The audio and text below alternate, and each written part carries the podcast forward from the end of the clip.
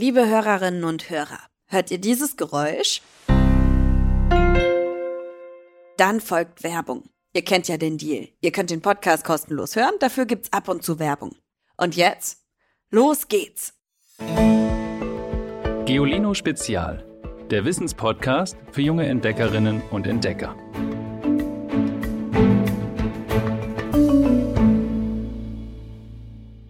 Hallo ihr Lieben.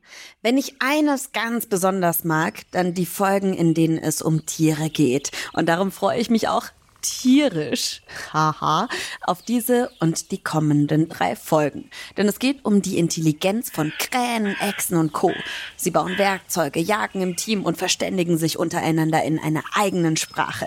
Es ist erstaunlich, zu welchen Leistungen manche Tiere imstande sind. Aber was ist denn eigentlich Intelligenz und wie hat sie sich über Jahrmillionen entwickelt? Darum geht's in dieser Folge.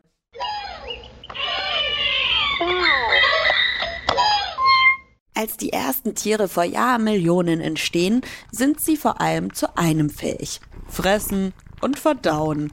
Viel mehr ist da noch nicht los.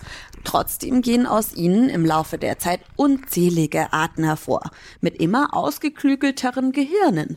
Klar, Quallen lösen keine Sudokus. Krokodile würzen ihre Mahlzeiten nicht nach Omas Rezept und Affen wissen nicht, wann sie Geburtstag haben. Trotzdem sollten wir Menschen unsere Mittiere nicht als dumm abstempeln. Das wäre überheblich und nicht besonders schlau. Schließlich gibt es gute Gründe, warum Fische, Reptilien oder Säugetiere unterschiedlich klug sind. Und um sie zu verstehen, schauen wir uns die Entwicklung des Gehirns einmal genauer an.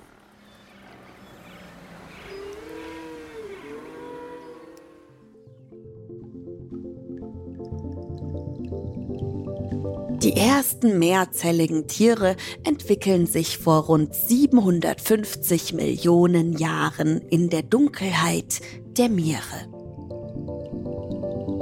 Es sind schwammartige Gebilde und ihre Fähigkeiten sind überschaubar. Sie sitzen auf Steinen fest, filtern Nährstoffe aus dem Wasser und verdauen diese. Denken? Fehlanzeige. Bald aber schwimmen Geschöpfe durch die Ozeane, die schon etwas komplizierter aufgebaut sind. Quallen. Sie bestehen aus verschiedenen Zelltypen für unterschiedliche Aufgaben. Sinneszellen zum Beispiel, die Signale von außen aufnehmen, oder Muskelzellen, die für den Antrieb sorgen. Außerdem verfügen sie über eine zusätzliche Art von Zellen, sogenannte Neuronen, also Nervenzellen.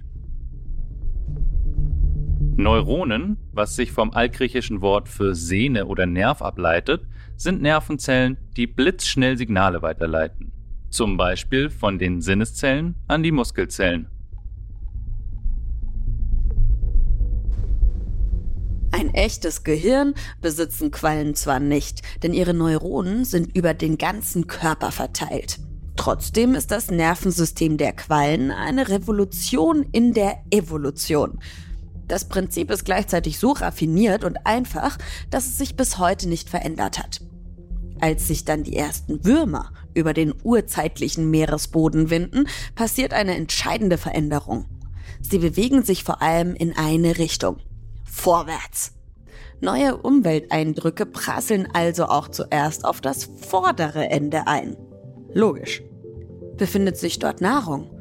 Tut sich ein Schlupfloch auf? Oder ist ein Feind im Anmarsch? Um all diese Informationen schnell aufnehmen und verarbeiten zu können, ballen sich die Nervenzellen im vordersten Zipfel der Würmer. Da ist es also, das erste Gehirn, eine Zentrale, die den gesamten Körper steuert. Selbst mit den hinteren Körperregionen kann sie dank der Nervenbahnen Informationen austauschen.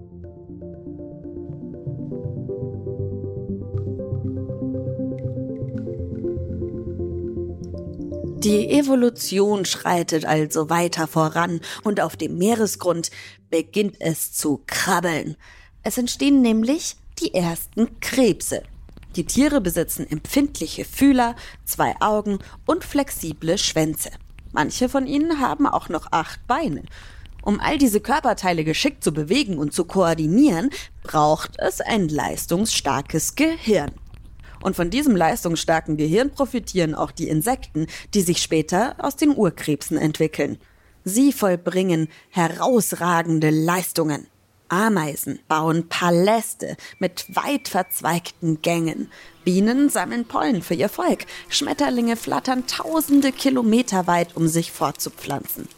Aber sie alle spulen dabei einfach Programme ab, die in ihrem Erbgut festgeschrieben sind.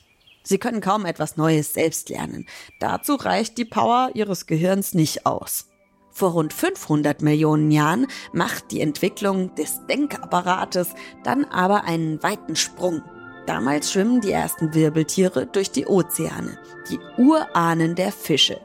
Sie haben eine Art Skelett, ein Rückenmark und einen knöchernen Schädel, der das Gehirn schützt. Dieses ist bei ihnen nun in drei Bereiche aufgeteilt. Hirnstamm, Kleinhirn und Vorderhirn. Der Hirnstamm ist für lebenswichtige Körperfunktionen zuständig, etwa die Atmung oder den Herzschlag. Das Kleinhirn überwacht Bewegung und das Gleichgewicht. Das Vorderhirn reagiert auf äußere Reize und entscheidet, wie der Körper darauf reagiert. So vergehen weitere Jahrmillionen. Manche Meeresbewohner erobern in der Zwischenzeit als Lurche die Landmassen, entwickeln sich zu Reptilien weiter und stapfen schließlich als Dinosaurier über die Erde.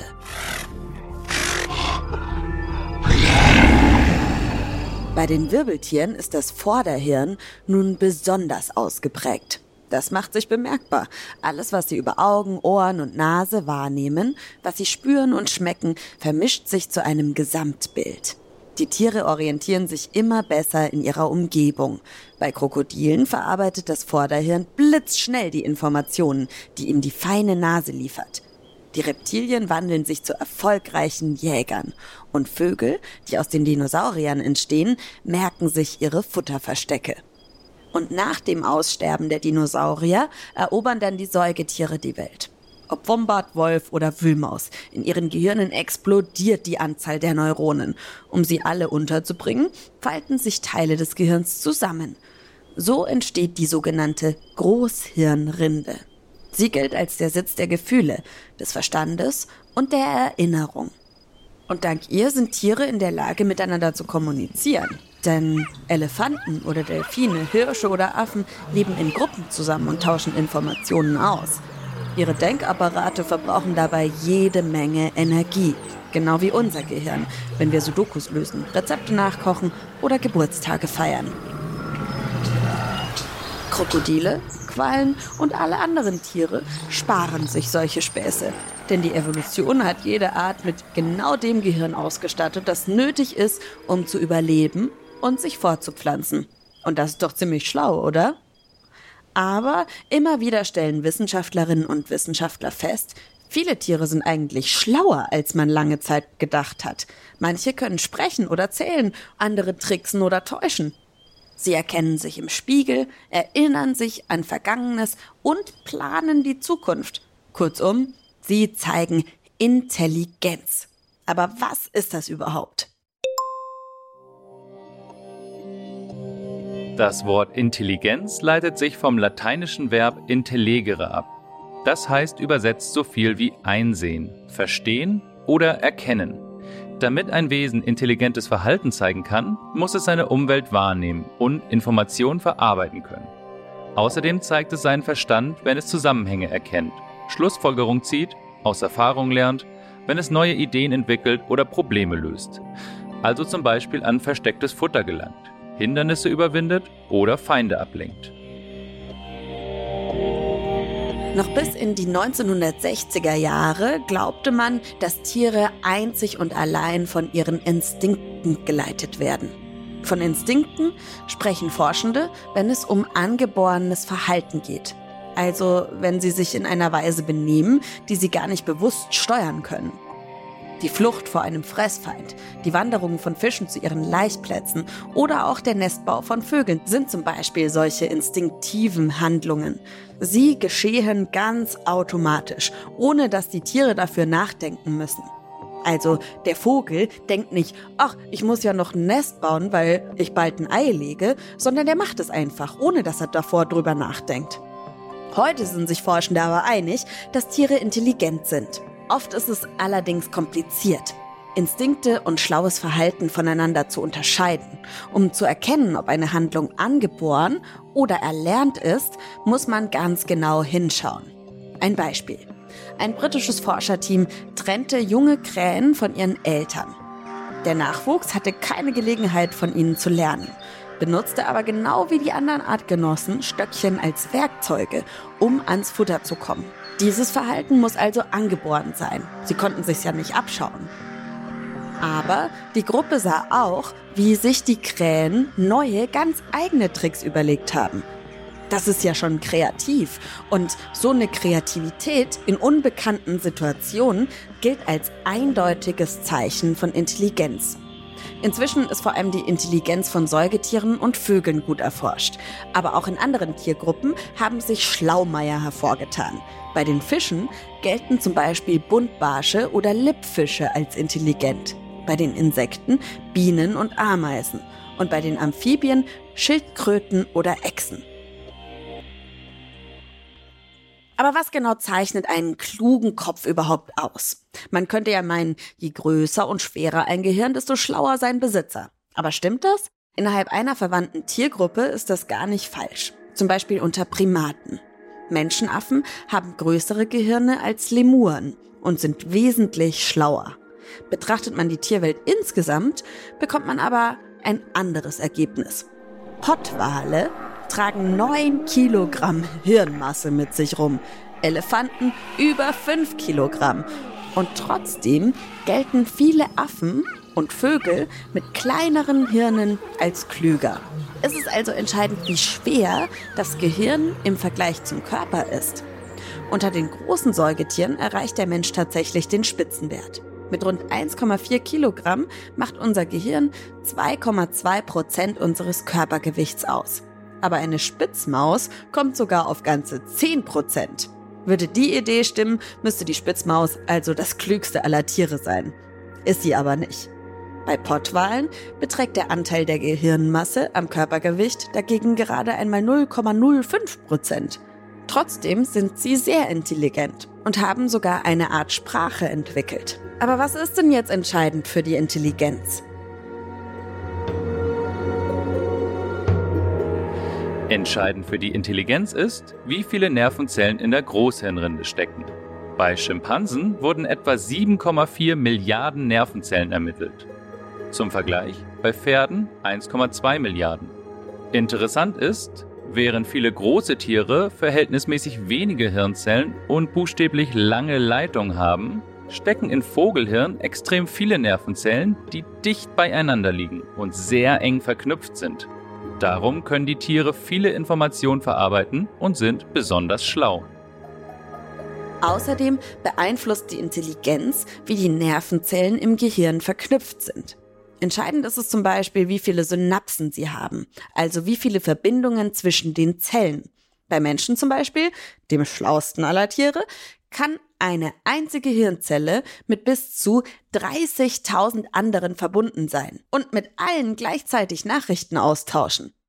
Damit die Informationen noch schneller durchrauschen können, sind manche Nervenzellen mit einer fettreichen Schicht namens Myelin umwickelt.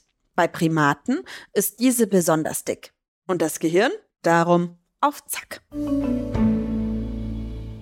Der Mensch ist also das schlauste aller Tiere. Aber auch unter den schlausten aller Tieren gibt's noch mal besonders schlaue. Und einer, der so richtig helle war, war der griechische Gelehrte Archimedes. Seine Menge Grips spart uns heute noch eine Menge Kraft. Er hat vor mehr als 2000 Jahren nämlich das Prinzip des Flaschenzugs entwickelt, mit dem noch heute fast jeder Kran arbeitet. Und auf geolino.de zeigen wir euch, wie man mit einfachen Mitteln so eine Kraftmaschine selbst bauen kann. Auch echt schlau ist außerdem in jeder Folge aufs Neue unser Witz der Woche. Hallo, ich bin der Jakob, ich bin neun Jahre alt und mein Lieblingswitz ist, Wissenschaftler haben herausgefunden, sind dann aber wieder hineingegangen. Nächste Woche, und da freue ich mich schon riesig drauf, geht es um eine völlig unterschätzte Tierart, bestehend aus schlabbriger Masse mit Papageienschnabel und acht Armen, die aus dem Kopf wachsen. Na, was könnte das sein? Ja, es geht um mein Lieblingstier. Es geht um Kraken. Damit ihr das auf keinen Fall verpasst, abonniert unseren Podcast, klickt auf das Herzchen und schreibt uns eine Bewertung, wenn ihr Lust habt. Ich bin Ivy Hase. Mit mir zu hören im Podcast ist Tim Pommerenke. Am Skript arbeitet Bernadette Schmidt. Alexandra Zebisch ist in der Produktion und Rosemarie Wetscher ist redaktionelle Leitung bei Geolino. Bis nächste Woche. Ich freue mich auf euch. Tschüss! Noch mehr Geolino für zu Hause? Schaut einfach unter geolino.de slash spezial.